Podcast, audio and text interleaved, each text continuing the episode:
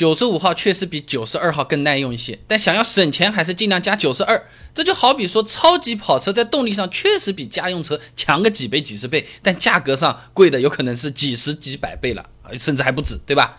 那汽油的标号我以前也说过的，指的是汽油的辛烷值，也就是汽油的抗爆性。通俗点就是容不容易点着啊？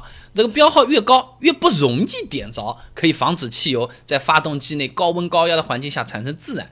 那所谓九十二号、九十五号呢，表明的就是汽油的抗爆性能不一样。就好像说，一个呢是要用火才能点得着爆炸的鞭炮，另一个是摔炮，扔在地上啪一下就会炸了啊。它并不能说明汽油的耐烧程度啊。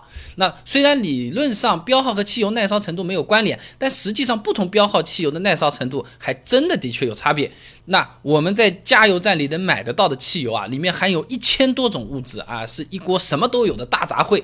如果这些物质的含量有差别，比如汽油的添加剂不一样，最终的耐烧程度它就会产生差别了。那车用汽油的品质及经济性评价里面啊，记载了两个案例，其中一种呢是国五标准的九十二号汽油里面勾兑一种叫 MTBE 的添加剂，得到了一种九十五号汽油，哎，九二变九五啊。那这种新汽油的单位体积发热值呢，比刚才九十二号汽油下降约百分之一点六九，也就是说一样多的汽油，原来九十二号呢会比新得到的九十五号耐烧一点点。另外一个案例呢反了。哎，就是用二甲苯之类的芳烃来调高汽油标号，这样得到的九十五号汽油呢，发热值比原来的九十二号高百分之一，也就是新得到的九十五号汽油比原来九十二号的还耐烧。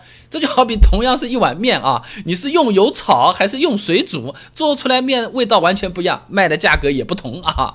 那九二和九五的耐烧程度理论上是存在一定差别的，但可以看到你差别是很小的。刚才说的那两个案例，九二九五耐烧程度差距也就百分之一左右，对燃油经济性影响不是很大啊，反而是汽油的抗爆性对发动机的工作状态的影响，进而对燃油经济性产生了比较大的影响了。那九二和九五相比，抗爆性差一点，一样的情情况下更容易发生爆震。那 ECU 呢？通过爆震传感器检测到轻微爆震之后呢，是会增加发动机的点火提前角来抑制它的啊。那点火提前角增加之后呢，发动机内部燃烧爆炸的时候，最高爆发压力啊。降低，这燃烧持续时间呢会变长，燃烧速率变慢，这都会导致发动机的热效率和燃烧等容度啊降低，最终呢使得这个发动机的燃油经济性恶化，就是费油啊。那就有点像什么，人体检测到细微的这种什么微生物啊入侵了感染了，会自动调高体温，抑制这些病原体的活性。但是我本人也因为这个体温调高了发烧了，也不容易啊，哎，没胃口，没力气，吃不下饭啊。状态也没有，哎，就是差不多是这个意思，干活也没劲。那么辛烷值对现代汽油车油耗与排放影响的整车试验里面记载了一个类似的实验啊，它用不同标号的汽油呢，分别在推荐标号为九三、九五、九七的车子上面来测了测。最终得出的结论呢，每提升一个研究法辛烷值单位，平均可节油大约百分之一。也就是说，烧九十五号汽油会比九十二号大约节省百分之三的油。